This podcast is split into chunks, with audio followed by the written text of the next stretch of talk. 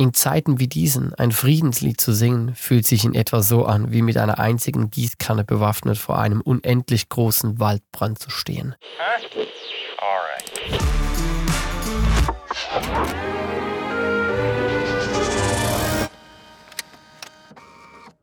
Ich habe mit Freunden ein Lied geschrieben, das in diesen Tagen veröffentlicht wurde. Das ist an sich nichts Außergewöhnliches. Jedoch handelt es ausgerechnet vom Frieden vom großen Shalom, der weit mehr als einfach inneren oder äußeren Frieden beschreibt, sondern allumfassend zu verstehen ist. Und das Beste von allem mit einschließt. Dinge wie Heil, Wohlergehen und Gerechtigkeit, politisches, gesellschaftliches und wirtschaftliches Gelingen. Das Lied war als eine aufmunternde Erinnerung daran gedacht, welche Zukunft uns Gott verspricht. Eine Vision des vollkommenen Lebens, das bereits begonnen hat das wir in der persönlichen Beziehung mit Jesus Christus bereits erleben können und das eines Tages für die ganze Welt Wirklichkeit werden wird, wenn man denn der christlichen Botschaft glauben will. Zwischen Entstehungsprozess und Veröffentlichung des Liedes haben sich die Wolken über dem Weltgeschehen nochmals dramatisch verdunkelt, sodass es mittlerweile zu einem umkämpften und deshalb in meinen Augen umso wichtigeren Protestlied geworden ist.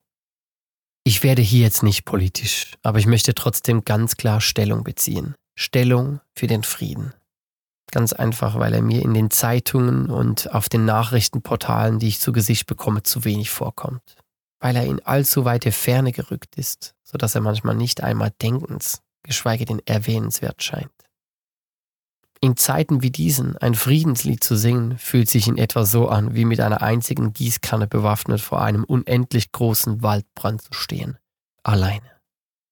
Ach, was wurde mir in Artikeln und Berichten und in persönlichen Gesprächen in den letzten Wochen und Monaten, teilweise mehr oder weniger plausibel, erklärt, weshalb Friede aktuell nicht möglich ist weshalb jetzt zuerst einmal die Zeit der Vergeltung, der Wiederherstellung von Sicherheit und Ordnung, der Trauer, der Wut, des Kampfes, der Waffen ist. Und so sehr das vielleicht auch stimmen mag, die Stimme des Friedens darf im ganzen Kanon der Optionen nicht fehlen. Mehr verlange ich gar nicht. Wo Minderheiten oder ganze Ethnien, Menschen überhaupt marginalisiert oder bedroht, verfolgt oder gar abgeschlachtet werden, da müssen wir aufklären und solidarisieren, müssen wir beschützen, für Gerechtigkeit sorgen. Aber nicht ohne, dass auch schon jetzt Friedenslieder angestimmt werden dürfen.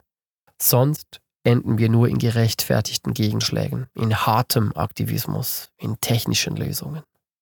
In Zeiten wie diesen ein Friedenslied zu singen, das gibt einem permanentes Gefühl, dass man das Problem in seiner Komplexität nicht ganz erfasst hat, dass man naiv, realitätsfern oder gar dumm ist, dass es einfach zu wenig ist.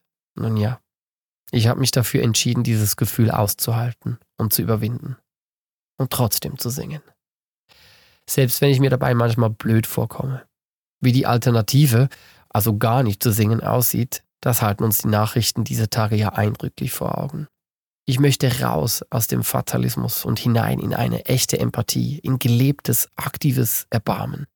Ich möchte mich nicht vor den Bildern und Nachrichten verschließen, sondern möchte mich weiterhin bewegen lassen, weil das Friedenslied sonst schnell auch platt und abgehoben werden kann, weil es Opfer auch verhöhnen kann, wenn es einfach billig daherkommt.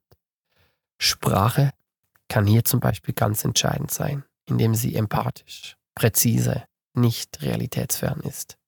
Ich persönlich singe deshalb zum Beispiel nicht davon, dass Friede jetzt schon da ist. Das fände ich verhöhnend für Menschen, die in diesem Moment tatsächlich leiden. Aber ich singe davon, dass Friede jetzt schon nah ist und meine dabei etwa den 30 Zentimeter Abstand zwischen Kopf und Herz, wo der Friede Gottes jetzt schon wohnen kann. Ebenso ist es entlastend für mich zu wissen, dass das Friedenslied nicht alles können oder ganz isoliert dastehen muss. Es kann helfen, ihm gute Freunde zur Seite zu stellen. In unserem Fall haben wir gleichzeitig auch ein neues Kyrie veröffentlicht. Es kann uns selber oder Opfern oder Niedergeschlagenen helfen, zuerst zu fragen, anzuklagen, zu bitten, zu sagen, Herr, weshalb? Herr, wie lange noch? Oder einfach, Herr, erbarme dich. Aber dann eben auch, Herr, trotz allem preise ich dich. Und deshalb singe ich auch vom Frieden. oder lasse mir von jemand anderem vorsingen.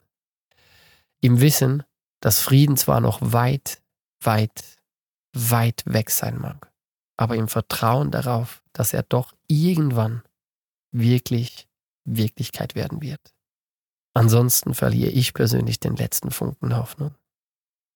Hm. Shalom, Friede mit dir.